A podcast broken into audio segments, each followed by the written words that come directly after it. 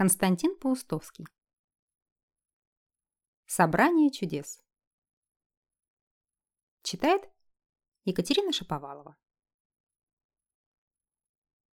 У каждого, даже самого серьезного человека, не говоря, конечно, о мальчишках, есть своя тайная и немного смешная мечта. Была такая мечта и у меня. Обязательно попасть на Боровое озеро. От деревни, где я жил в то лето, до озера было всего 20 километров.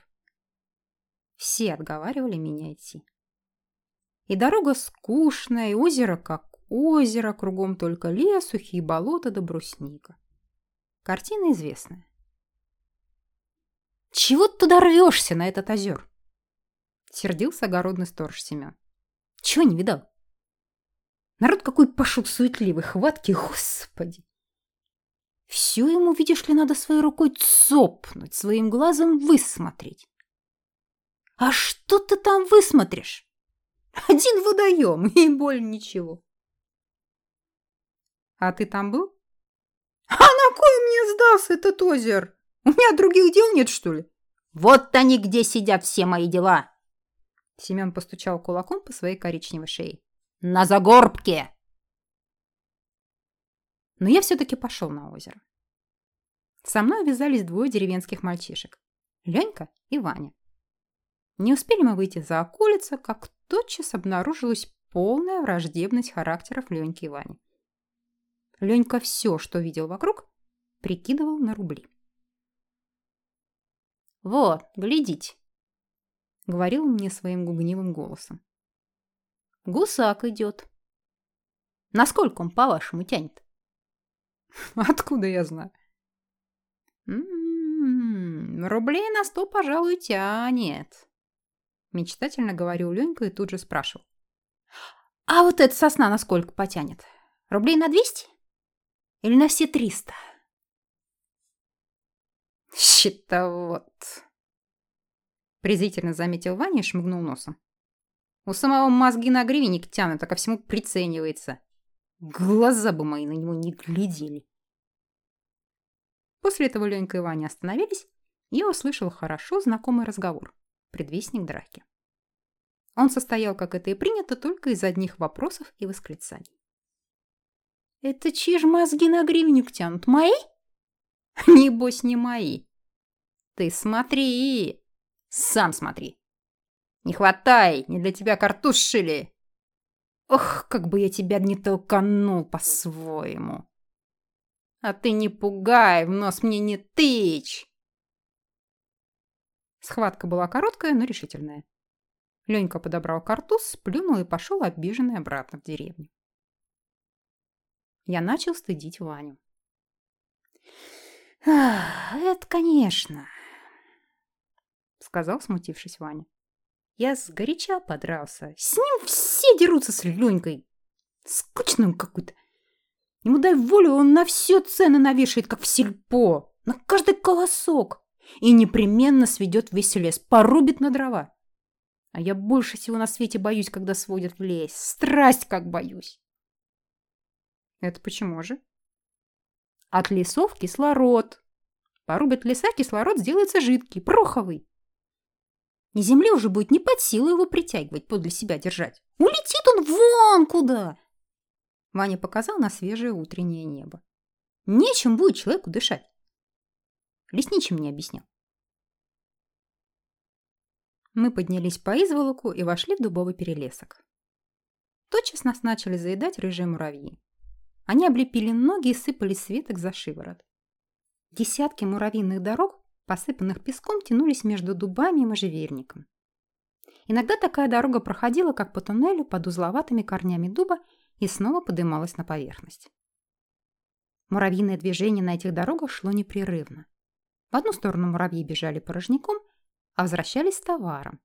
Белыми зернышками, сухими лапками жуков, мертвыми осами и мохнатой гусеницей. «Суета!» — сказал Ваня. «Как в Москве!» В этот лес один старик приезжает из Москвы за муравьиными яйцами. Каждый год. Мешками увозит. Это самый птичий корм. И рыбу на них хорошо ловить. Крючочек нужно махонький-махонький. За дубовым перелеском на опушке у края сыпучей песчаной дороги стоял покосившийся крест черной жестяной иконкой. По кресту ползли красную и белую крапинку божьей коровки. Тихий ветер дул в лицо со всенных полей. Овсы шелестели, гнулись, по ним бежала седая волна. За овсяным полем мы прошли через деревню Полково. Я давно заметил, что почти все полковские крестьяне отличаются от окрестных жителей высоким ростом. «Статный народ в Полкове», — говорили с завистью наши заборьевские. «Гренадеры! Барабанщики!» В Полково мы зашли передохнуть в избу к Василию Лялину, высокому красивому старику с пегой бородой. Седые клочья торчали в беспорядке в его черных косматых волосах. Когда мы входили в избу к Лялину, он закричал. Головы пригните, головы! Все у меня лоб притолку расшибают. Больно в полковый высокий народ, а недогадливый. Избы ставят по низкому росту. За разговором с Лялиным я наконец узнал, почему полковские крестьяне такие высокие. «История!» — сказал Лялин. «Ты думаешь, мы зря вымахали в вышину?» «Зря даже Кузька-жучок не живет тоже имеет свое назначение. Ваня засмеялся. «Ты смеяться погоди», — строго заметил Лялин. «Еще мало учен, чтоб смеяться. Ты слушай». Был в России такой дураломный царь, император Павел, или не был? «Был», — сказал Ваня. «Мы учили». «Был да сплыл», а делов понаделал такие, что до сих пор нам и кается. Свирепый был господин. Солдат на параде не в ту сторону глаза скосил, он тотчас распаляется и начинает греметь. «В Сибирь! На каторгу! Триста шомполов!» Вот такой был царь. Ну и вышло такое дело. Пол Гренадерский ему не угодил. Он и кричит. Шагом марш в указанном направлении за тысячу верст походом, а через тысячу верст стать на вечный постой. И показывает перстом направление. Ну, полк, конечно, поворотился и зашагал. Что же сделаешь? Шагали-шагали три месяца и дошагали до этого места. Кругом лес непролазный, одна дебрь. Остановились, Стали избы рубить, глину мять, класть печь, рыть колодцы. Построили деревню и прозвали ее Полково. Знак того, что целый полк ее строил и в ней обитал. Потом, конечно, пришло освобождение. Да солдаты прижились к этой местности и, почитаясь, здесь и остались. Местность, сам видишь, благодатная. Были те солдаты гренадеры и великаны, наши пращуры. От них и наш рост. Ежели не веришь, езжай в город, музей. Там тебе бумаги покажут. В них все прописано. И ты подумай. Еще бы две версты им прошагать и вышли бы к реке, там бы стали постоем. Так и нет. Не посмели ослушаться приказа. Точно остановились. Народ до сих пор удивляется. Чего это вы, говорят, полковские, вперлись в лес? Не было вам, что ли, места у реки? Страшенные, говорят, верзилы, а догадки у башки, видать, маловато. Ну, объяснишь им, как было дело, тогда соглашаются. Против приказа, говорят, не попрешь. Это факт. Василий Лялин вызвался проводить нас до леса, показать тропу на Боровое озеро. Сначала мы прошли через песчаное поле, заросшее бессмертником и полынью. Потом выбежали нам навстречу заросли молоденьких сосен. Сосновый лес встретил нас после горячих полей тишиной и прохладой. Высоко в солнечных косых лучах перепархивали, будто загорая синие сойки. Чистые лужи стояли на заросшей дороге, и через синие эти лужи проплывали облака. Запахло земляникой, нагретыми пнями. Заблестели на листьях орешника капли не то росы, не то вчерашнего дождя. Гулко падали шишки. Великий лес. Вздохнул Лялин. Ветер задует и загудят эти сосны, как колокола. Потом сосны сменились березами, а за ними блеснула вода. «Боровое?» — спросил я. «Не, да борового еще шагать и шагать. Это Ларина озеро. Пойдем. Поглядишь в воду, засмотришься». Вода в Ларином озерце была глубокая и прозрачная до самого дна. Только у берега она чуть вздрагивала. Там из-под мхов вливался в озерцо родник. На дне лежало несколько темных больших стволов.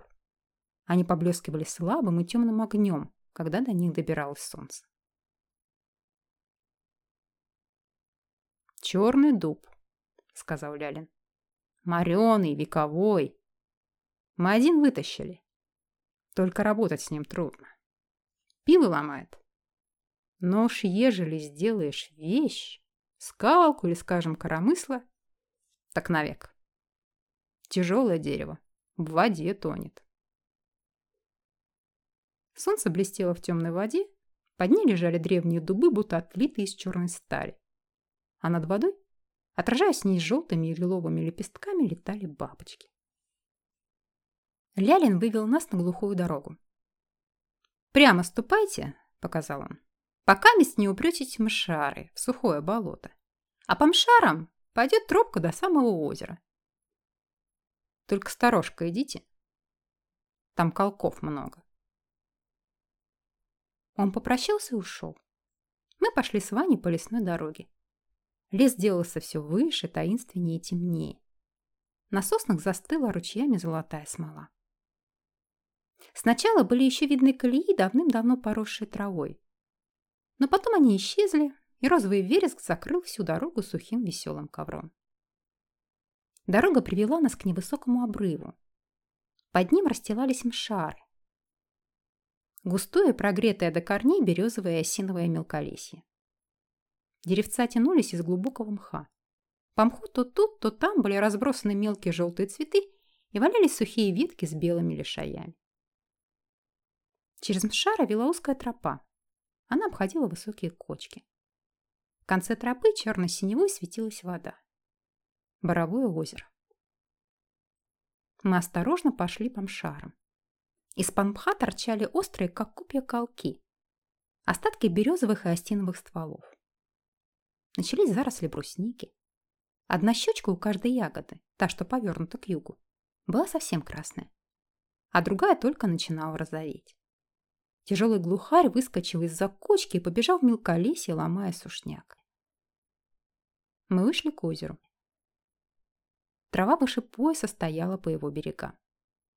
Вода поплескивала в корнях старых деревьев. Из-под корней выскочил дикий утенок и с отчаянным писком побежал по воде.